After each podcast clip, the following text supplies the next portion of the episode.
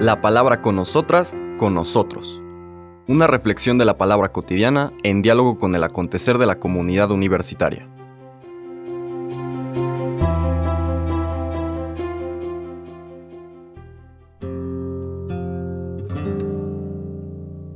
Hola, buenos días. Bienvenidas y bienvenidos a la palabra con nosotras, con nosotros. Hoy es el lunes 21 de noviembre. Iniciamos la trigésima cuarta semana del tiempo ordinario, la última de este año litúrgico, que terminará con la, con la misa de este sábado y ya el domingo que viene, primer domingo de Adviento, inicia un nuevo año litúrgico. Y claro, inicia con este sentido de, del adviento, de la espera del Señor Jesús que viene a inaugurar un nuevo tiempo, una nueva realidad. La iglesia también celebra el día de hoy, 21 de noviembre, la presentación de la Santísima Virgen María, una fiesta importante tanto en las iglesias de Oriente como las de Occidente, que celebran esta como entrega, consagración de María, de nuestra Madre, a Dios y al proyecto de Dios. Y lo que quieren subrayar es que es toda una vida de consagración. Me parece interesante y providente que celebremos esta fiesta y que la lectura del Evangelio del día de hoy también se desarrolle en el templo y también tiene este sentido de, consagración. Estamos en el capítulo 21 de Lucas, versículos del 1 al 4. Con todo, permítanme eh, subrayar que en la escena anterior, la perícopa anterior a este capítulo, el final del, 20, del capítulo 20, el Señor llama la atención a los discípulos de que tengan cuidado de que eche raíz en sus corazones las actitudes destructivas de los pseudo religiosos que sostienen toda esta estructura idolátrica, ideológica de la religión de Israel en esa época. Y en particular dice al final, cuando describe todas estas acciones deplorables, ¿no?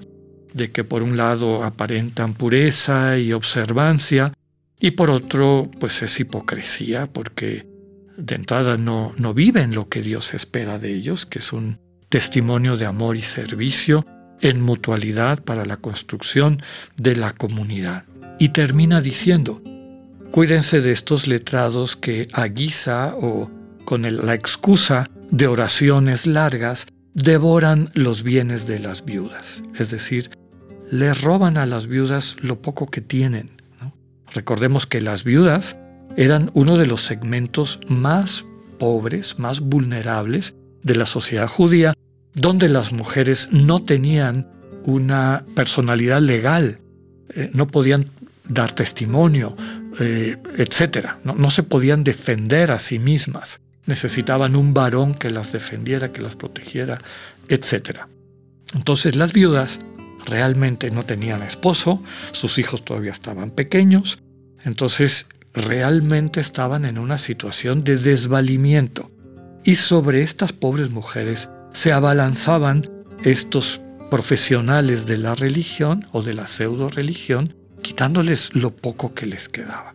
Un absurdo desde la perspectiva de este Dios revelado en Cristo. Entonces, vinculado a ese relato, viene el que vamos a escuchar el día de hoy, ya es el capítulo 21, y vamos a oír los versículos del 1 al 4. En aquel tiempo, levantando los ojos, Jesús vio a unos ricos que echaban sus donativos en las alcancías del templo. Vio también a una viuda pobre que echaba allí dos moneditas, y dijo, Yo les aseguro que esa pobre viuda ha dado más que todos, porque estos dan a Dios de lo que les sobra, pero ella, en su pobreza, ha dado todo lo que tenía para vivir. Palabra del Señor. El texto literal en griego habla de un tipo de moneda que se llamaba lepton en esa época y que como suele pasar ahorita la moneda también se depreciaba, ¿no? ya no valía prácticamente nada, ¿no? Hace poco tuve la oportunidad de un país, de ir a un país en Sudamérica donde el tipo de cambio es de 5 mil de sus pesos por este, cada dólar, ¿no? Es como si dijéramos, esta viuda entregó 50 centavos de esa moneda en la alcancía del templo, es decir, nada, no tenía ningún valor. Y esto está vinculado a una instrucción propia de la ley que subrayaba que cada judío mayor de edad debería dar un impuesto anual de medio shekel. O sea, comparado con lo que se debería de dar a lo que da esta viuda, pues es prácticamente nada, ¿no? Pero aquí lo que está subrayando es que, en el fondo, ella dio mucho más que aquellos que con una cierta, pues no sé, afán de, de presumir, de ostentar, pues entregaban a lo mejor grandes sumas en la alcancía del templo. Y podemos imaginar que sonaba, ¿verdad? Como suena todavía cuando alguien echa algo en la alcancía, suena. Aquellos vendrían con sus costales de monedas, como para que toda la gente volteara a ver, ay Dios mío, ¿qué están dando? Ve nomás. Y esta mujer dio dos moneditas. La interpretación de este texto tiene dos vertientes. La primera es una denuncia, desde luego, a todo este sistema pseudo religioso, a esta ideología que solamente sirve para perpetuar las injusticias de una sociedad dividida, fragmentada, herida, y ponerle o justificarla eh, con el nombre de Dios, lo cual es una blasfemia. Entonces, está poniendo como ridículo, como sin sentido, como una blasfemia, es decir, una calumnia contra Dios todo este sistema pseudo religioso. Qué absurdo que esta pobre mujer tenga que dar lo poquito que tiene para vivir, que en el fondo es nada, pero hasta esa nada le está quitando todo este sistema. Mientras que hay otros que dan de lo que les sobra, y no solamente eso, sino que el sistema les aplaude les aplaude como si fueran increíblemente generosos y ve con sospecha y desprecio a esta mujer pobre que en realidad dio todo lo que tenía, dio de lo que tenía.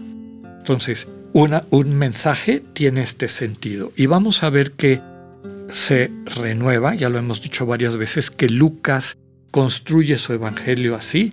Las lecturas de los próximos días retoman lo que acabamos de escuchar. Así como retomamos hoy el dicho de la lectura anterior, donde dice que estos letrados, estos profesionales de la religión, se devoran los bienes de las viudas, inmediatamente viene esta escena de la viuda pobre, pues iremos viendo cómo subrayan las lecturas de los próximos días la necesidad de acabar con este sistema pseudo religioso, destruirlo, que se acabe, empezar una nueva manera de relacionarse con Dios y, desde luego, relacionarnos como hermanos y hermanas. La segunda enseñanza que también trae este relato es eh, no solamente el ponderar la generosidad de esta viuda, porque da, dice literalmente el texto, todo lo que tenía para vivir. Símbolo entrega su vida completa. Esto es una enseñanza, desde luego, en el sentido de hablar bien, de ponderar, como decía yo, de subrayar la generosidad que tiene esta mujer, pero también es una enseñanza de la actitud de los cristianos, que deben de tener los cristianos, en el fondo todo creyente en el Dios vivo, no en estos ídolos propios de nuestro egoísmo, de las ideologías pseudo religiosas, sino en el Dios vivo. En la relación con el Dios vivo, lo fundamental es que le entreguemos nuestra vida completita, no hay ningún área de nuestra vida que no debe de estar eh, sustentada en esa relación con Dios. Ese es el sentido del reino, lo hemos dicho muchas veces. Es la soberanía de Dios, la presencia de Dios que ilumina, orienta, plenifica. Y ahí sí que no debemos de tener ningún pedazo de nuestra vida que no haya sido iluminado, que no sea gobernado que no sea dirigido desde esta relación de amor con Dios. Que el amor de Dios esté presente, perdure y oriente absolutamente todos los elementos de nuestra vida y de lo que somos. Que podamos acoger esta enseñanza y vivirla con plenitud en nuestra cotidianidad. Que así sea, que tengan un buen día. Dios con ustedes.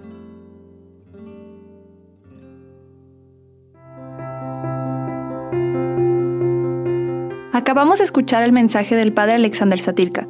Escúchalo de lunes a viernes a las 8.45 de la mañana por radiveroleón.com o a través de nuestra app gratuita para iOS y Android. Radivero León, no todo está dicho.